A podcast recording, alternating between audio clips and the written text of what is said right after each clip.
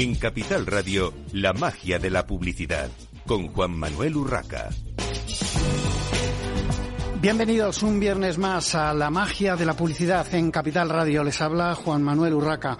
Hoy tenemos un programa especial, un sectorial de empresas de seguros. Eh, en esta ocasión, eh, agradeciendo el patrocinio de OMD y la colaboración de Fundación Pons, ya que estamos eh, precisamente en una de sus sedes grabando este este programa de la magia de la publicidad, como decía, sectorial de empresas de seguros. Sin más dilación, voy a ir presentando a los participantes en este programa de hoy. Tenemos con nosotros a Marta Peña de Allianz Direct, directora de marketing de Allianz Direct. Bienvenida, Marta. Tenemos a eh, Raquel Lloro, directora de marketing y comunicación de Cigna. Bienvenida, Raquel a Carolina Morato, directora de Marketing y Comunicación de Iscox España. Bienvenida, Carolina. Gracias, buenos días. Arancha Morales, eh, CMO, Chief Marketing, Officer de Insurama. Bienvenida, Arancha. Muchísimas gracias, buenos días. Isabel Calderón, Head of Digital Sales en Sanitas. Bienvenida. Muchas gracias. Y con nosotros también Sergio Martínez del Moral, Business Transformation Lead de OMD España. Bienvenido, Sergio. Muchas gracias. Bueno, vamos a hablar de seguros y hay una parte que es, eh, yo creo, transversal a todo tipo de negocios y, y, cómo no, a los seguros también, que es el impacto de la transformación digital en el negocio, las posibilidades de acceso, la personalización, el contacto con, con los clientes. ¿Cómo se afronta esta transformación digital desde vuestras compañías? Bueno, pues me lanzo yo. Eh de hecho, mi área de responsabilidad, Digital Sales, se enmarca dentro del Departamento de Transformación de Sanitas. Y en ese sentido, nosotros damos eh, servicio a cuatro verticales de negocio. Seguros, que bueno, es eh, justo la, razón por la que estamos hoy aquí. También hospitales, nuestra red propia. Dental, que también tiene una parte de seguros. Y mayores, que es otro negocio importante. En ese sentido, yo creo que como empresa Client First, que es Sanitas, poniendo al cliente en el centro, la transformación tiene que formar parte del ADN. ¿Por qué? Porque al final es la única manera de poder trasladarle una experiencia top a ese cliente. Sea cual sea su momento vital, sea cual sea su necesidad, te transformas y te transformas con la tecnología como habilitador, siempre como medio, para poder darle ese servicio lo más personalizado posible a través del canal que sea el elegido o el preferido por ese usuario y obviamente recogiendo el feedback que él te dé para seguir mejorando en experiencia. Entonces la transformación digital va de eso. Bueno, eh, doy la bienvenida también y disculpas a Juan García, fundador de Tuyo, y ya aprovecho y te presentas y comentas. Muchas gracias. Nosotros somos una compañía 100% digital, nacemos nativos digitales, con lo cual para nosotros la transformación eh, digital es una condición sine qua non. De hecho, el 97% de nuestras ventas son absolutamente digitales, el service de, por los clientes. Entonces, para nosotros, la transformación digital no es únicamente la concepción de cómo captar más tráfico, cómo captar más clientes, sino que nace desde el mismo momento en que conceptualizamos el propio producto asegurador, ¿no? Que tiene que ser un producto, como nosotros decimos, tiene que ser fácil, digital y justo, ¿no? Eh, tiene que ser un producto que sea fácilmente entendible, fácilmente comprable y fácilmente utilizable desde el punto de vista de Allianz Direct nos encontramos justo en una situación igual. Lo que, lo que nace como una sociedad dentro del grupo Allianz, una sociedad pionera, que su base es la transformación digital, trabajando sobre una plataforma única que da soporte a, todos los países, digamos, europeos que estamos dentro de esta, esta plataforma, pero siempre con este punto que justo estaba comentando Isabel, de customer focus. Estamos totalmente enfocados en darle al cliente un buen servicio, enfocándonos en sus necesidades ¿Para qué? Para que sea, digamos, una contratación sencilla y fácil. Esa es la naturaleza. Nosotros desde Hiscox eh, lo estamos viendo de una manera muy positiva. Al final, desde el 2020, eh, esta ola de digitalización, ya no solo entre el cliente final, sino también entre el sector de la mediación, está aumentando. De hecho, por ejemplo, desde el año pasado a este año hemos visto que nuestras plataformas online han crecido tres veces, o sea que la verdad es que está siendo muy positivo, pero lo vemos desde, también desde el punto de vista de la parte más humana. Es decir, no hay que olvidar que somos fieles a nuestros valores de ser humanos, de, estar, de las personas, y detrás de esa plataforma hay personas, y eso es lo que estamos intentando hacer también. En toda, toda la parte de digitalización, el acompañamiento humano, poner cara, no olvidarnos de esa parte para no perder a nuestro público. Eh, sí, bueno, nosotros desde, desde Cigna em, somos una empresa B2B, el 90% de nuestro mercado es B2B, con lo cual, bueno, somos al final B2B2C. Entonces, la digitalización no viene tanto en la adquisición de clientes, sino viene en más en el uso que dan los clientes del, del, seguro. Es verdad que llevamos 30 años, nosotros no empezamos eh, siendo nativos digitales y estamos trabajando para ir evolucionando y darle al cliente pues, lo que espera de nosotros a nivel digital.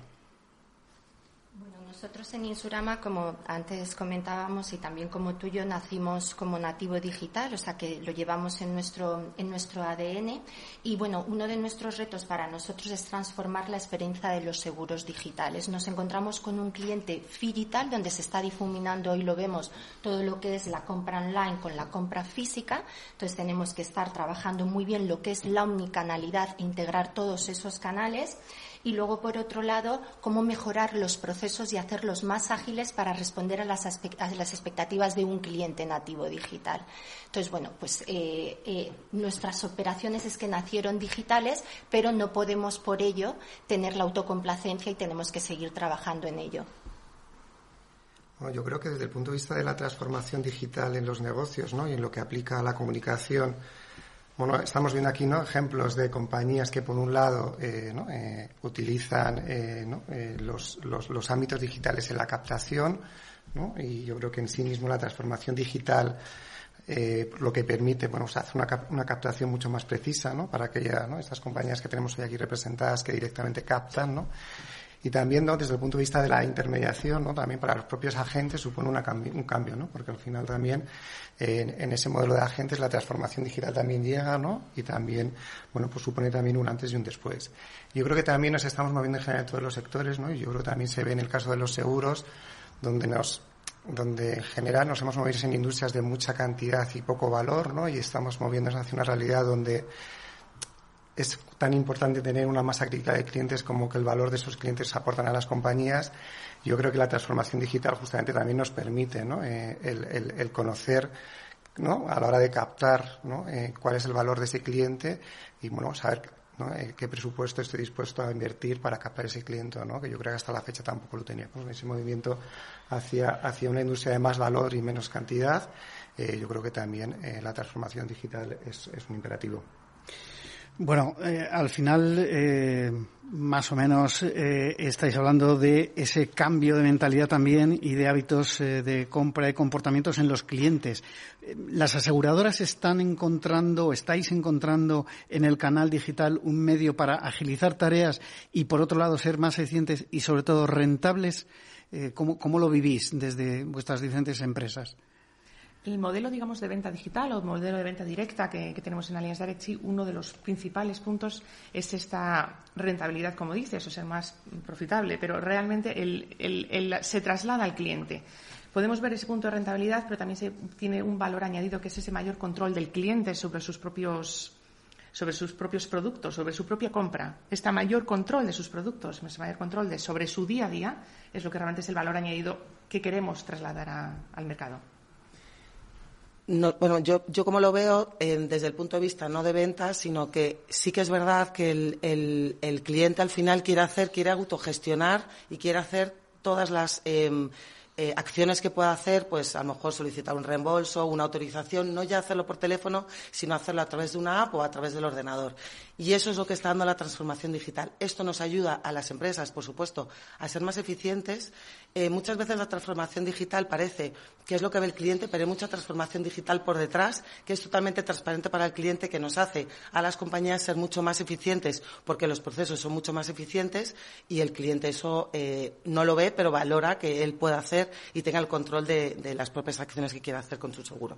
Efectivamente, la autogestión es únicamente una parte de, la transformación digital. De hecho, yo incluso diría que para la experiencia del cliente es más importante la transformación de todos los procesos que hay detrás que el cliente no forzosamente ve. ¿no? Todos, todos hemos experimentado, por desgracia, cuando llamas a un call center y dicen, pero bueno, ¿usted de qué compañía nos llama? ¿no? Entonces, eh, al final, el, el, que los agentes, por ejemplo, que al final la cara humana de todas nuestras compañías y la, y la cara que, digamos, que oyen o que escuchan los clientes, sea capaces de darle un trato más humano porque tiene toda la información del cliente en el momento, porque es capaz de ver, oye, ¿qué le ha pasado? Porque además se engancha con la autogestión, ¿no? Por ejemplo, cuando das un siniestro, pues mandas un vídeo de lo que ha pasado o mandas una, un vídeo contando, contando los daños. Todo eso son información que tú disponibilizas a los agentes que son capaces de dar un mejor servicio, ¿no? Que al final es lo que realmente el cliente valora y por lo que está dispuesto a pagar y además a ti te hace, la, te hace los procesos mucho más sencillos y por lo tanto más baratos.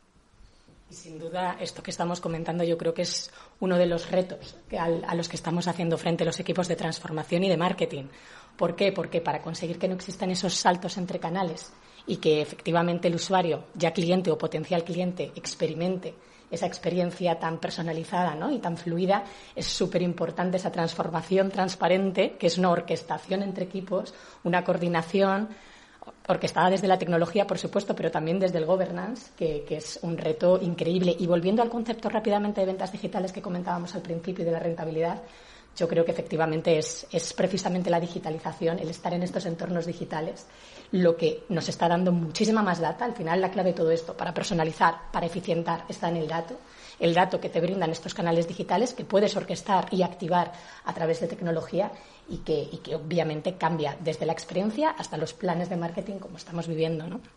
Para nosotros eh, la tecnología es vital. De hecho, hay un alineamiento constante entre lo que es marketing, clientes, tecnología. Trabajamos muy de la mano. Tenemos un equipo, yo lo llamo los galgos en tecnología, porque tiran muchísimo de nosotros en el buen sentido, porque al final tenemos que ofrecer una experiencia memorable, no solo a nuestro canal directo, a nuestros clientes finales, porque somos B2C, pero también somos B2B2C. Y además es que mm, mm, o sea, todas las aseguradoras que nos respaldan ahora mismo confían en nosotros porque nuestro time to market, debido a ser una insurtech, una scale-up, eh, es muy reducida. Entonces nos complementamos muy bien con las aseguradoras gracias precisamente a ese time to market donde otras aseguradas no pueden llegar, ahí estamos nosotros, ¿no? Y luego también porque agilizamos todos los procesos de cara al cliente, desde declarar un siniestro, todo de manera digital, desde su casa, solo con el móvil. Entonces, bueno, pues estamos adaptándonos constantemente a las demandas y expectativas de nuestro cliente, ¿no? Yo creo que ahí, eh, ¿no? Por un lado, eh, ¿no? tenemos que construir una realidad claramente no, ¿no? requiere de lo digital y, y, no es opcional, ¿no? Yo creo que, que, no tengamos esa realidad. Incluso nos encontramos, ¿no? Con, con, con, usuarios que quieren desarrollar todo su proceso a través de digital. Pero sí que es cierto que, bueno, que todos esos procesos que en ocasiones viven las compañías y demás, el, el, consumidor final lo que quiere es una experiencia única, donde lo digital se tiene que integrar y eso es, yo creo que es probablemente el reto, ¿no? Lo hemos comentado un poco aquí hoy, ¿no?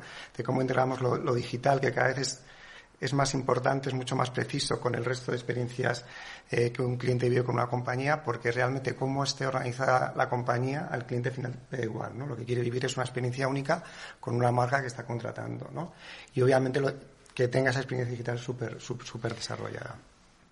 nosotros también eh, tenemos muy en cuenta lo que es todo el cambio también interno. Es decir, eh, es verdad que el cliente final pues quiere esa experiencia, esa digitalización, pero eso también tiene que pasar internamente y, una, y cambiar toda la cultura. Al final es cuando somos empresas grandes, eh, pues con, con, muchos años de experiencia, nosotros tenemos más de 120 eh, años de experiencia en lo que es el mercado asegurador, es un cambio cultural, es una forma de mm, meter nuevos perfiles dentro de la compañía, de también de otros puestos de trabajo, de hacerlos, de, hacer cosas menos manuales. O sea, es, es un proceso que también internamente tiene mucha, mucha implicación.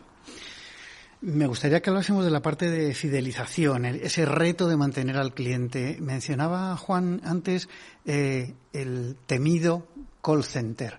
Eh, todos hemos sufrido, tú lo has dicho, y, lo digo yo también, eh, esas eh, conversaciones con los teleoperadores que no por la persona en sí, sino por quizás los procedimientos, a veces, en una gran mayoría de veces, lamentablemente, y no solo en el mundo asegurador, me refiero en muchos servicios, no es satisfactorio para el cliente. Nos sentimos los, los usuarios, los consumidores, que al final somos todos, muy frustrados, ¿no? muchas veces. ¿Cómo se puede eh, arreglar esto? Ya sé que esa es la pregunta del millón, pero eh, ¿qué puede hacer, en vuestro caso, una compañía aseguradora para mm, realmente fidelizar al cliente desde el punto de vista positivo de esa relación eh, humana con, con él, ¿no? Yo creo que quizás cuando hablamos de fidelización tenemos que hacer también este cambio cultural, como está diciendo Carolina. Ya no es una fidelización de productos o regalos. Realmente estas nuevas enfoques que queremos hacer de servicios, de transformación digital a los clientes, imaginemos qué fideliza más. El poder tener una gestión por ti mismo, una gestión online de tu póliza. Estoy dando de, de, alta un, parte de un accidente que he tenido y recibo una confirmación inmediata online. Estoy pudiendo hacer en el móvil un seguimiento de por dónde va mi grúa como estoy haciendo con un, no voy a decir una marca, pero eh, como estoy haciendo un seguimiento de un coche que estoy justo, veo cuando me llega esa tranquilidad y ese control que le da al cliente, desde el punto de vista de Lens Direct, es el, la mejor fidelización que podemos ofrecer a los clientes y romper esa barrera quizás que en el mundo de seguros, eh, depende, depende del ramo, pero en el mundo de seguros muchas veces hay cierta, cierta elasticidad al precio. Esa fidelización es lo que nos ayuda y nos hace ese engagement con el cliente durante la vida de la póliza. También lo que tenemos que tener en cuenta es que lo que es el producto asegurador, una póliza, eh, tenemos que empezar a tratar ese camino de fidelización eh, desde otro punto de vista, no solo cuando ocurra el siniestro, que lamentablemente es el, el mejor momento que el cliente tiene para ver eh, si realmente vas a seguir con esa aseguradora o en cuanto llegue el momento de renovación dices, bueno, me voy a poner a buscar eh, otra, otro, otro seguro. Entonces, esta digitalización de que hablábamos antes eh, nos tiene que dar paso a encontrar esos touch points, esos momentos en que podremos hablar con ese cliente, no solo en el momento en el que lo está pasando mal, sino antes. Yo es que voy a ser un poco contrario con el concepto de fidelización. O sea, o como se ha entendido hasta ahora de, bueno, cuando ves que a un cliente se le acaba el contrato, le llamas, ¿no? Para tratar de revenderle el siguiente. Yo, nosotros lo que pensamos es que la fidelización nace desde el momento en que tú le vendes el producto al cliente y nace desde el propio producto. Es decir, Em, el producto es solo un commodity si tú permites que el producto sea un commodity, ¿no? Entonces, eh, la digitalización o, el marketing en general, simplemente lo que, tiene que, lo que tienes que intentar es que el cliente entienda por qué tu producto es diferente, tu producto es mejor, tiene más servicios, como decía la compañera de, Phoenix Directo, de, de Alias Direct. Em, al final, em, la fidelización nace durante todo el ciclo de vida del cliente, ¿no? El cliente va a ser fiel a ti si tú le das lo que el cliente quiere. Entonces, eso, el concepto de filiación en sí mismo nosotros pensamos está un poco mal entendido. Yo estoy totalmente de acuerdo con lo que acaba de decir Juan. Eh, nosotros sí que es verdad que al ser una empresa B2B Em, para nosotros el servicio es básico. Las coberturas, pues sí, nosotros ofrecemos coberturas, intentamos innovar en coberturas, etcétera, etcétera, pero al final los seguros de salud, en este caso, ofrecen más o menos lo mismo. Entonces, nosotros, ¿en qué nos queremos diferenciar? Es en el servicio, en el servicio que prestamos, en el servicio de nuestro call center. Por ejemplo, nuestro call center no es externo, tenemos un, un, call center interno, con lo cual no hay casi rotación.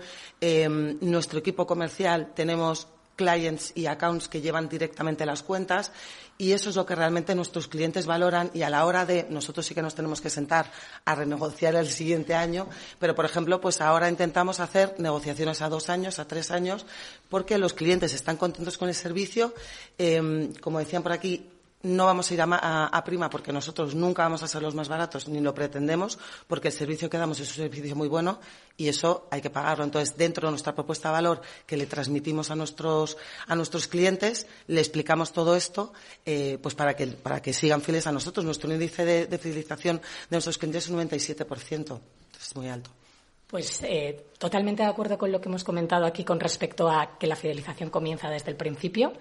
No tan de acuerdo con que todos los seguros de salud ofrecen lo mismo. Yo creo que, de hecho, eh, la fidelización también va de la mano de la propuesta de valor. ¿no? Y en el caso de Sanitas es diferencial, por ejemplo, el hecho de que tenemos digitalizado el 100% de la experiencia con, con nuestros clientes y en línea con lo que decía Marta antes, de esa manera consigues que el cliente valore mucho el servicio y no se vaya a ir con la competencia solo por un tema de prima, por un tema de precio o por o por un pequeño mm, momento de conflicto que haya tenido en su experiencia, que por supuesto vamos a tratar de que eso nunca suceda, pero si sucede es tan bueno todo lo demás, desde el momento en el que has podido hacer todas tus gestiones de alta digitales, que puedes gestionar la cita desde la app, que puedes eh, hacer el check-in desde tu móvil cuando llegas al hospital, que te damos un servicio digital también para la gestión de la salud mental, todos los servicios que tienes, que te hacen la vida más fácil, es lo que tú valoras, es lo que te hace generar esa fidelización con el cliente. A ver, yo parto de la base, cuando entré en, Insurama, para mí los, eh, los seguros no son sexy. Entonces, eh, la fidelización es crítica en el, eh, con nuestros clientes y la vía emocional en estos momentos es clave para poder fidelizar a nuestros clientes. Había un periodista del New York Times que decía que la interacción humana hoy más que nunca es vital eh, y es un nuevo lujo. Entonces, por eso los sistemas híbridos de digitalización como un call center ayudan muchísimo en la fidelización.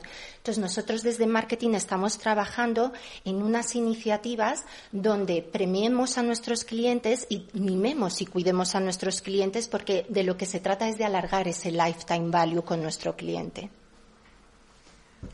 Yo creo que en el caso de la fidelización, ¿no? Eh, en, un sector como el de los seguros es fundamental eh, y más ¿no? En, aquellos ramos, hablo por ejemplo del caso del motor, ¿no?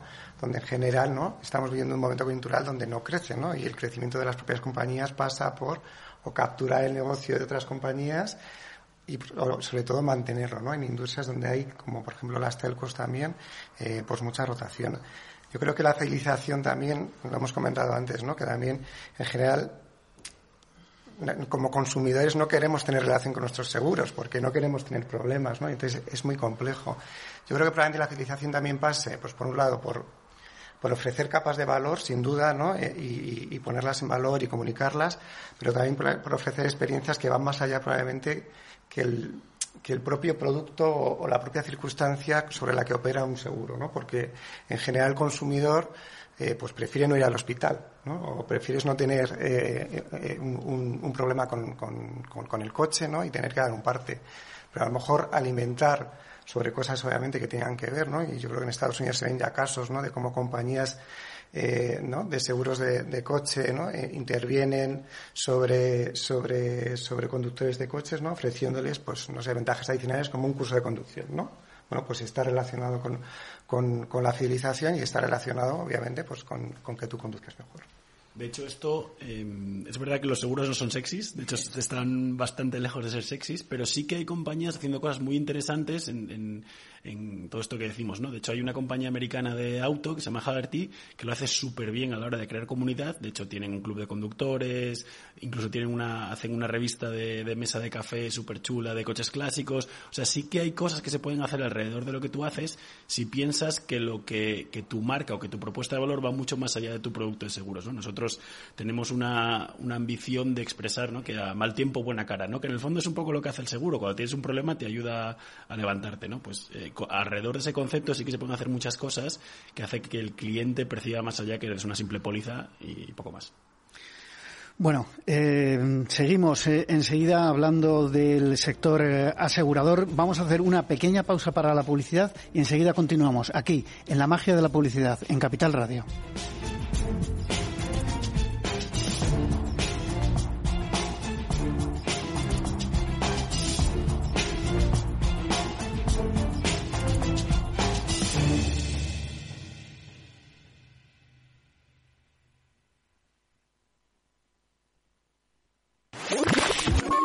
Radio, la genuina radio económica. Siente la economía. Los viernes en Capital Radio te proponemos descubrir y comprender las estrategias de empresas con éxito que servirán de inspiración y ejemplo para la tuya. Escucha Metaempresas, un programa presentado por Andrés Arenas con la presencia y los consejos de expertos en distintas áreas y profesores de reconocida trayectoria. Todos los viernes a las siete y media de la tarde, Metaempresas, Capital Radio.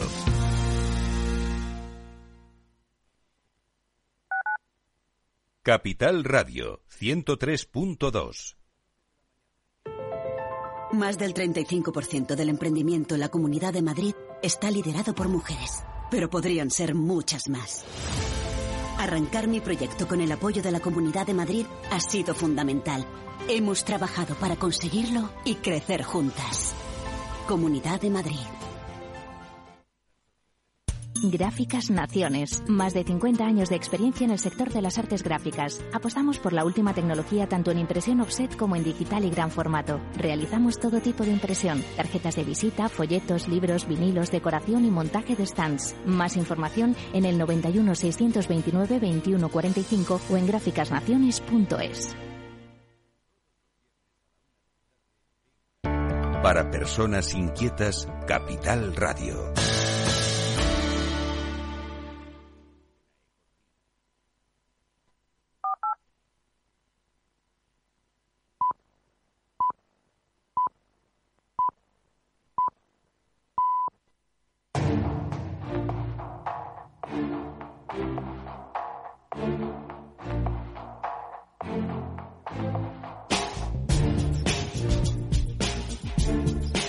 En Capital Radio, la magia de la publicidad, con Juan Manuel Urraca. Continuamos en esta mañana de viernes en la magia de la publicidad en Capital Radio con eh, compañías del sector asegurador hablando de bueno de, lo que ellos eh, trabajan en cuanto a marketing y eh, transformación digital, en cuanto a sus productos. Eh, los cambios de hábitos de, de, los consumidores. Y ahora algo mmm, yo creo que muy importante eh, sobre todo para este sector que maneja datos tan delicados. La información esa información que es base de la transformación para generar ofertas personalizadas. Eh, para vosotros qué importancia tiene esa personalización qué papel tiene en este sector y cuáles son los principales retos a los que os enfrentáis para nosotros, desde Hiscox, eh, los datos o, y desde el punto de vista de marketing son oro. Lógicamente, siempre desde el punto de vista del respeto y de la privacidad eh, de las personas que están detrás y eh, respetando mucho eh, esa información que tenemos y cuidándola. Eh, ha ayudado a transformar mucho lo que es la función de marketing, es decir, ha cambiado nuestra forma de hacer las cosas. Hemos incorporado perfiles diferentes, más analistas de datos y, sobre todo, estamos trabajando más con diferentes equipos o de una manera más transversal. ¿Cuál es el reto?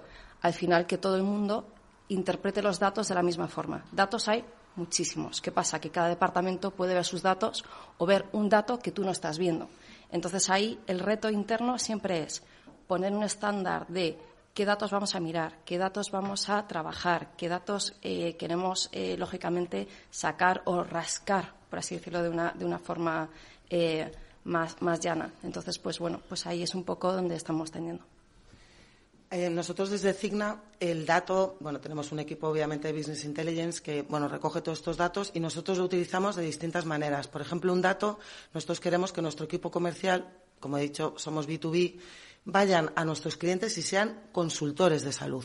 No que sean el vendedor que te va a vender el seguro de salud, que sean consultores. Entonces, con todas las informaciones que tenemos de las empresas que trabajan con nosotros, cogemos esos datos y les decimos al cliente, bueno, al prospect en este caso, mira, pues en, dentro de tu sector tenemos, no sé, X empresas que hacen esto, meten esta cobertura complementaria, estas cosas, les está yendo bien, están teniendo las inestabilidades. Bueno, le damos un montón de datos y ya te digo, intentamos que nuestros comerciales no sean meros vendedores de seguros, sino que sean eh, consultores de salud. El punto de vista de Allianz Direct estamos muy alineados con, con vosotros. El dato es principal desde, el, desde toda la, la, la, vida, el ciclo de vida del cliente. Desde un prospect que tenemos muchísimos datos que estamos pidiendo, datos de terceros con los que consultamos también desde poder ofrecer una, una, una póliza. Generación de segmentos. No nos olvidemos a nivel de, digamos, de comunicación, como empezamos ya hace años trabajando con DMPs para poder tener, digamos, IDSPs, con que aquí tenemos a, Sergio Martínez. Eh, trabajando toda esta información y esta personalización de campañas. Realmente no estamos hablando de una campaña, estamos hablando de una campaña que puede ser madre, vamos declinando canal a canal, que vamos luego segmentando por distintos perfiles de comportamiento de vida de clientes, de leads, de prospect. Imaginemos clientes que en su vida están accediendo menos a, una, a un área privada. Cuando acceden están consultando solo un tipo de datos. O sea, no pensemos en la comunicación solo en la captación, sino en todo lo que es el ciclo de vida, por supuesto, en la renovación.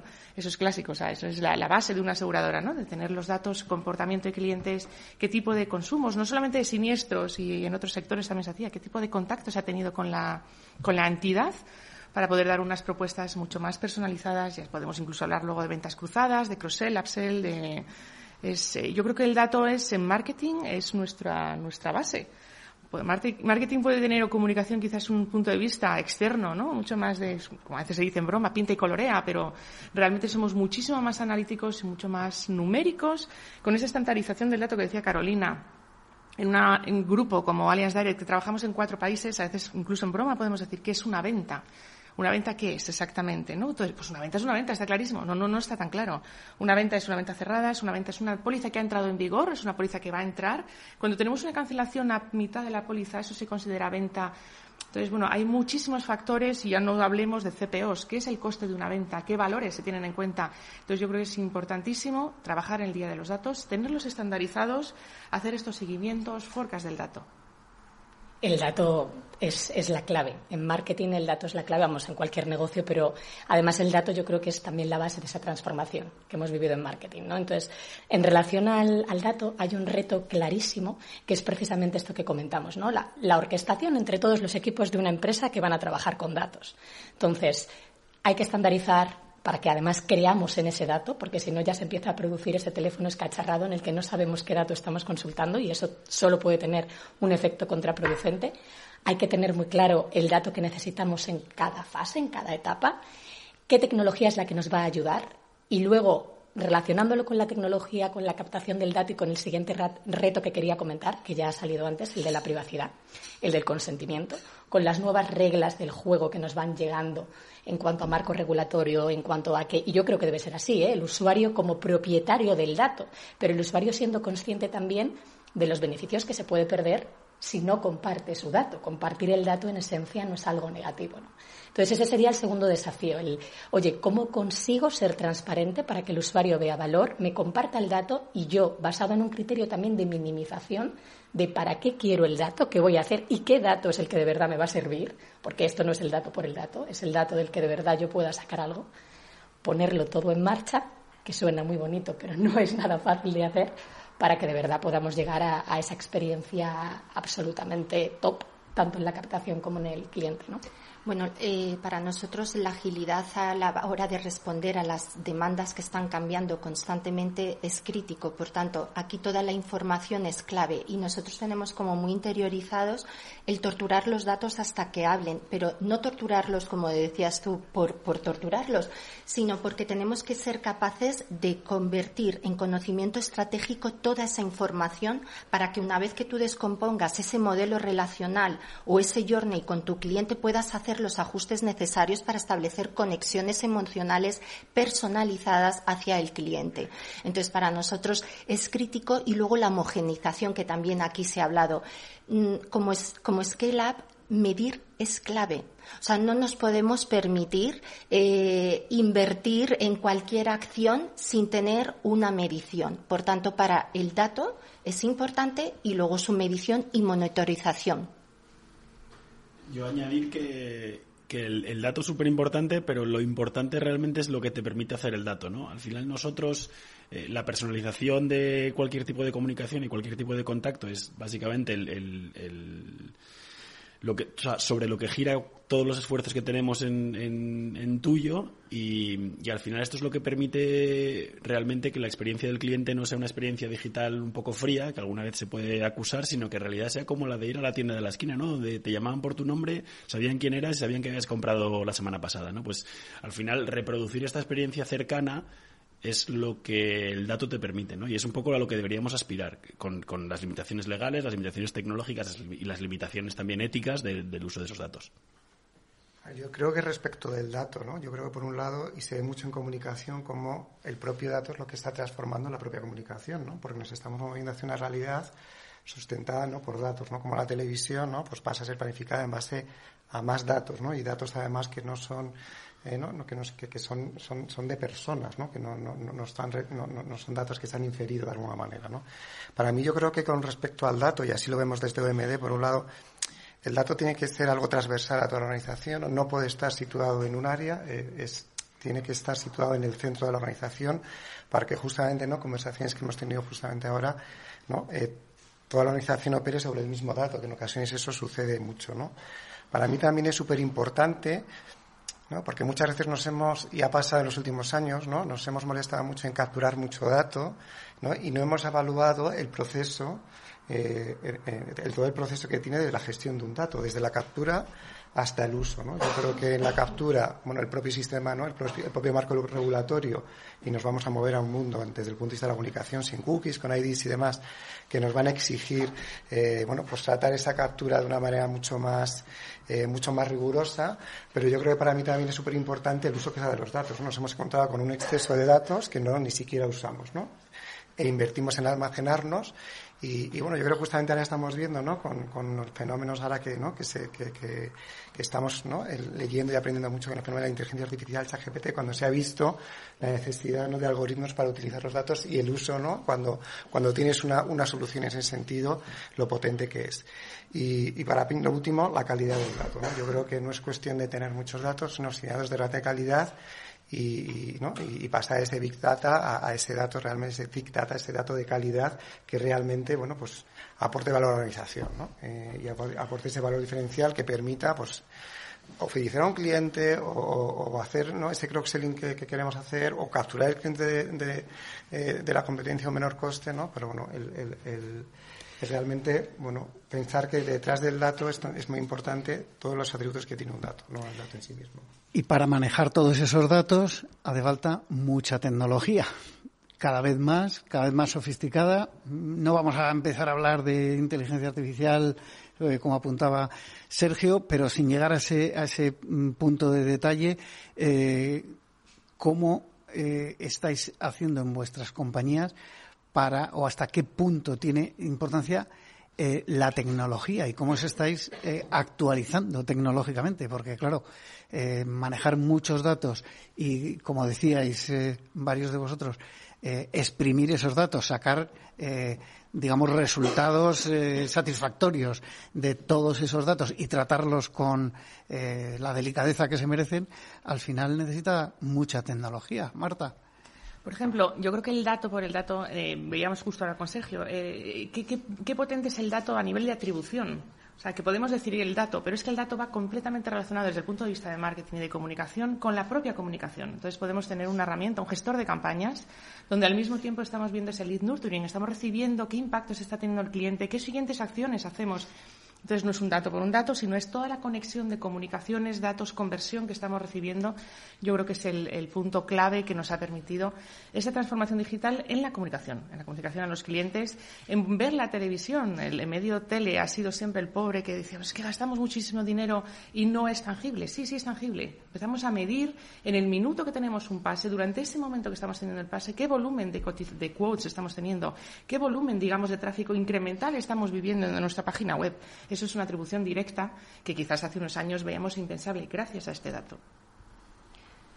Volviendo a cómo lo estamos eh, afrontando internamente desde Hiscox, lo que estamos haciendo es compartir muchísimo a nivel grupo. Es decir, nosotros tenemos una operación muy fuerte en Estados Unidos, donde sabemos que bueno, la tecnología y, bueno, van, un poquito más, eh, más rápidos que nosotros. Y entonces lo que hacemos son muchos grupos de trabajo a nivel de marketing, eh, a nivel de perfiles nuevos, herramientas. Y al final, entre todos, es como estamos también formándonos y al final trasladando todo ese conocimiento a la experiencia del cliente final. Para que os hagáis una idea, nosotros como compañía nativa digital, la tecnología es sin duda el, centro de prácticamente nuestra operación, incluso casi más que, los seguros. Un tercio de nuestros empleados son directamente desarrollo eh, y para que os hagáis una idea, sí que utilizamos, por ejemplo, plataformas externas, eh, pero muchas de las cosas que nosotros hacemos lo hacemos todo interno, ¿no? Por ejemplo, un core asegurador que mucha gente dirá, bueno, esto no aporta valor, ¿no? no por eso es, es un commodity. Nosotros nos hemos visto en la situación de, para las necesidades que teníamos y el servicio que queríamos dar, tener que hacernoslo nosotros interno. De hecho, lo hemos puesto en producción hace, hace dos meses y los beneficios que hemos experimentado de la capacidad de absorber datos, la capacidad de utilizarlos y la capacidad y la rapidez incluso de dar respuesta a las acciones del cliente, pues se ha multiplicado. Para Insurama, bueno, pues gestionar e interpretar todos los datos no es una cuestión únicamente tecnológica, es operacional, es comunicacional, es entender bien los patrones del cliente. Y entonces lo que intentamos siempre es, como decíamos antes, es entender el comportamiento del cliente para luego desde todas las áreas conectar nuestros productos con nuestros clientes, o sea, no crear productos por crear productos, sino para atender una necesidad también desde un punto de vista de cuando tú extraes toda esa información y la analizas y la gestionas bien y la interpretas bien, puedes adaptar el tono de la comunicación también porque estás personalizando esa información porque entiendes qué necesita tu cliente. Entonces, para nosotros la tecnología está al servicio del cliente y es un facilitador para poder mejorar la experiencia del cliente. En Sanitas, el equipo de Digital Sales es, un equipo de tecnología.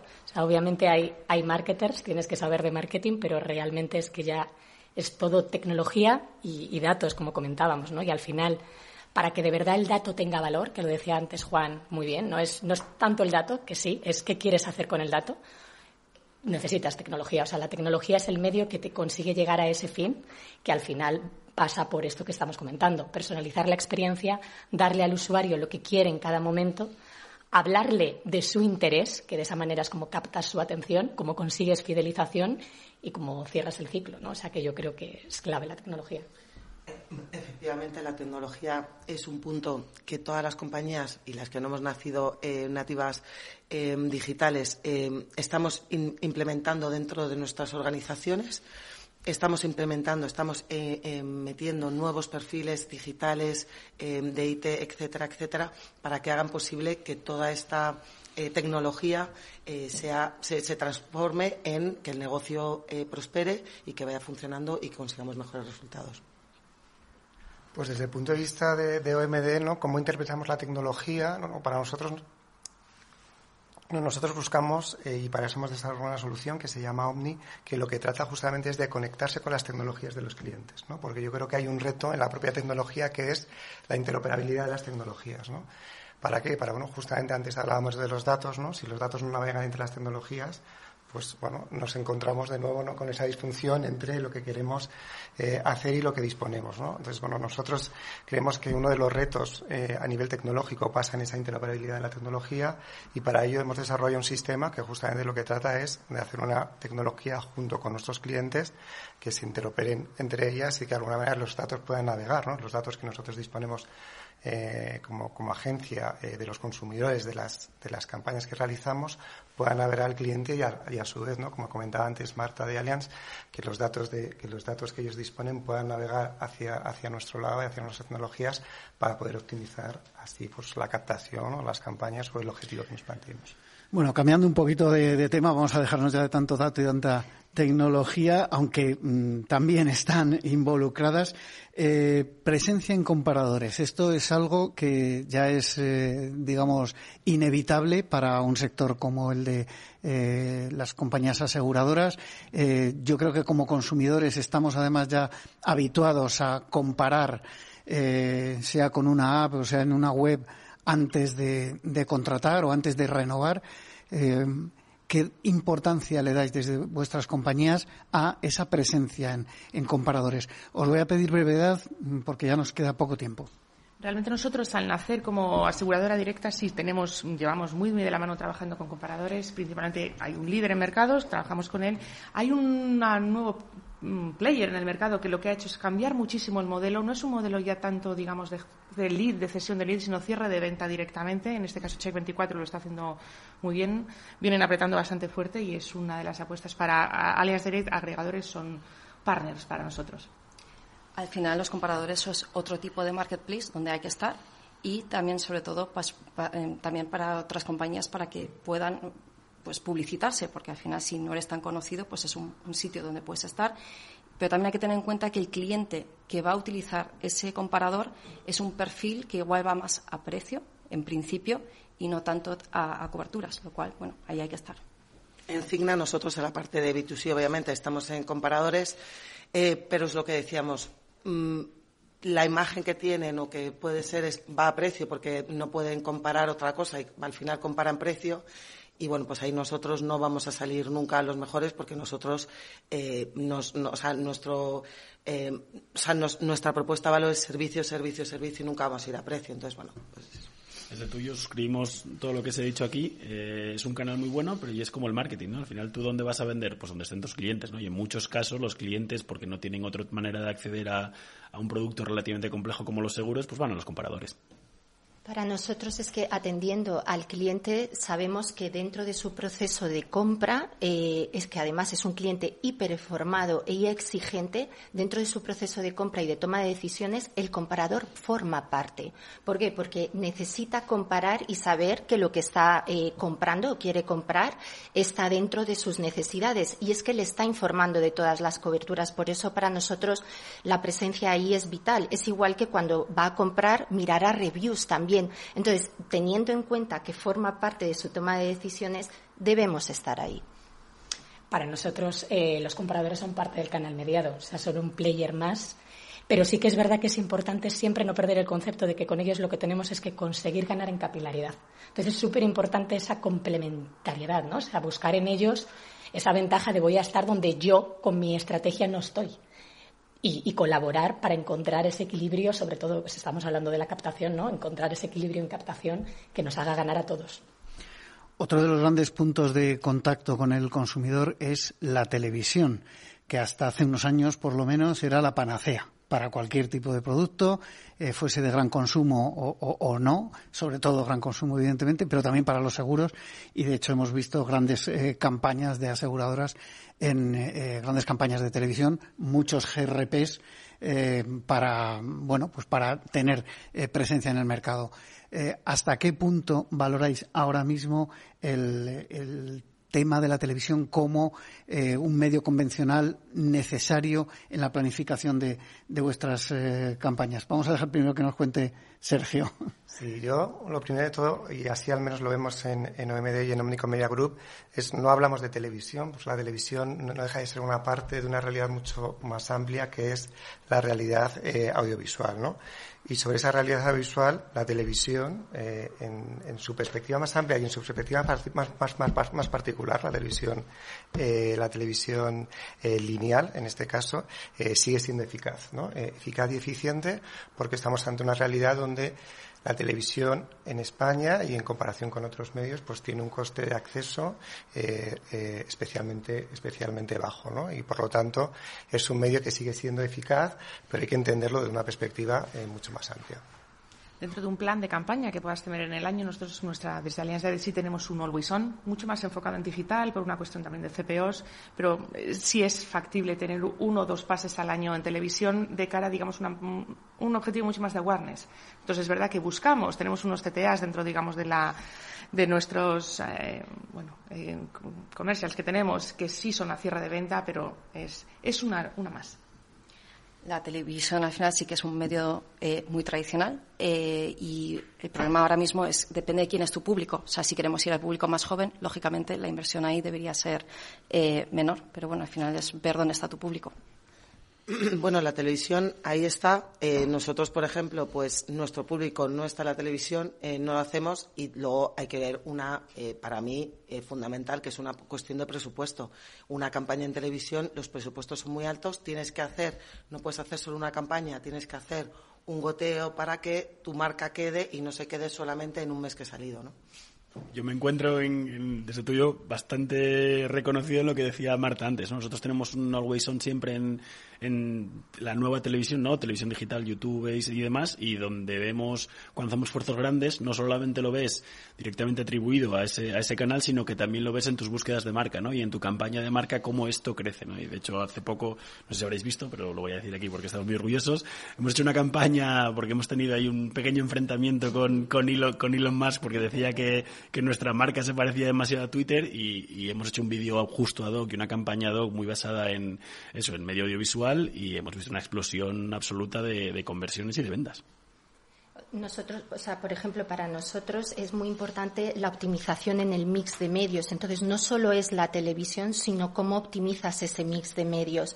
Eh, históricamente, todo lo que tiene que ver con publicidad o marketing de marca con performance estaba diferenciado. Ahora nosotros lo que hacemos desde Insurama es colapsar el funnel, porque eso nos permite tener un pitch holístico, llegar a todos nuestros clientes y luego de una forma orgánica. Estamos donde ellos están. Entonces, hemos trabajado desde televisión, radio, marketing de influencers, etcétera. Entonces, eh, lo que sí que estamos introduciendo de forma sistemática siempre es la medición, grupos de control, de control y el ROI marginal para luego poder comparar. O sea, no es estar por estar comparto 100% lo que estamos diciendo. Al final se trata de tener un mix de medios que te permite estar a lo largo de todo el embudo, ¿no? Entonces, y además para distintas audiencias, ya sean potenciales clientes o clientes. La televisión lo que te da es muchísimo alcance en lo que a awareness y branding, y branding se refiere. Nosotros, pues lo mismo que habéis comentado, Marta, Juan, always on, performance, la inversión en digital, eso sí, ha crecido considerablemente. Y luego, por otro lado, en tele solemos estar en una campaña puntual en el año que hacemos que tiene ese objetivo de awareness. Bueno, nos quedan dos minutos. Pregunta muy rápida. ¿Influencers los utilizáis? ¿Creéis que son rentables? Prácticamente sí o no, Marta.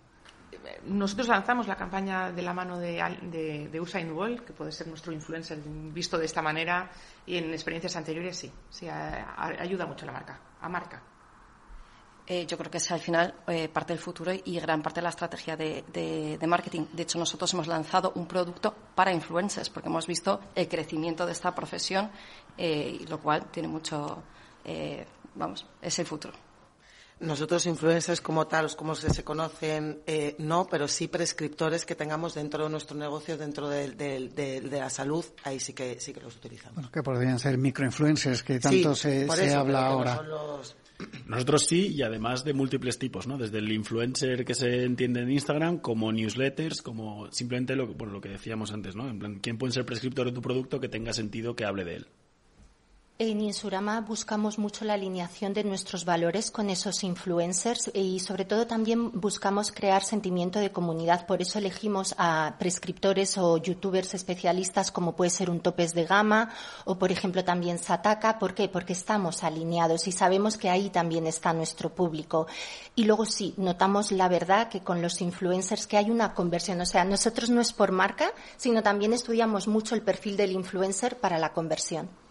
En Sanitas tenemos al equipo Sanitas, que son deportistas, por ejemplo, Carolina Marín o Saúl Cravioto forman parte de este equipo y son grandes embajadores de marca. No diría tanto influencers o, celebrities, pero sí embajadores. Yo creo que influencers, sin duda, ¿no? Cada vez más estamos eh, influenciados por las opiniones de otros y, yo creo que es un touchpoint fundamental para el desarrollo de cualquier marca, incluida en este sector. Bueno, pues hasta aquí lo que ha dado de sí este programa de eh, sectorial de, seguros de la magia de la publicidad. Eh, agradezco de nuevo el patrocinio de OMD y la colaboración de Fundación Pons que nos ha recibido hoy en su casa. Despido ya a Marta eh, Peña de Allianz Direct, a Raquel Lloro de Cigna, Carolina Morato de Iscox, Arancha Morales de Insurama, Isabel Calderón de Sanitas, Juan García de Tuillo y Sergio Martínez de OMD. A todos ustedes les espero el próximo viernes aquí en La Magia de la Publicidad, en Capital Radio. Se despide Juan Manuel Urraca.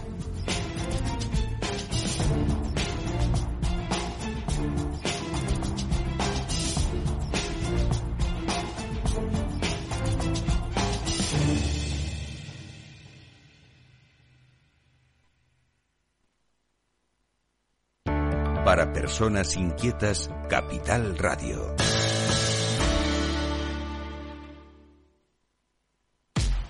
Al mal tiempo, mala helada.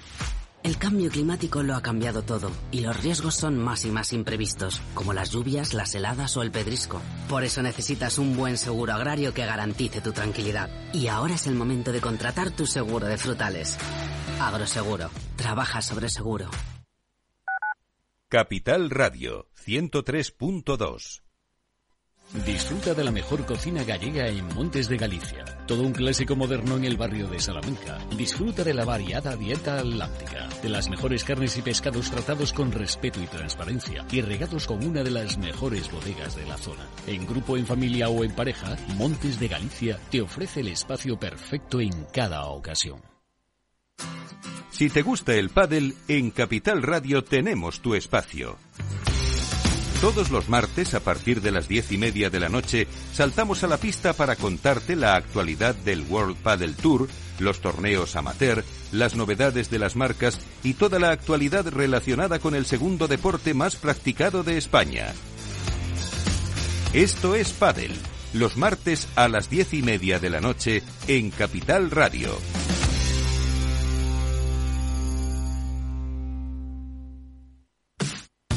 Los viernes en Capital Radio te proponemos descubrir y comprender las estrategias de empresas con éxito que servirán de inspiración y ejemplo para la tuya. Escucha Metaempresas, un programa presentado por Andrés Arenas con la presencia y los consejos de expertos en distintas áreas y profesores de reconocida trayectoria. Todos los viernes a las siete y media de la tarde, Metaempresas, Capital Radio.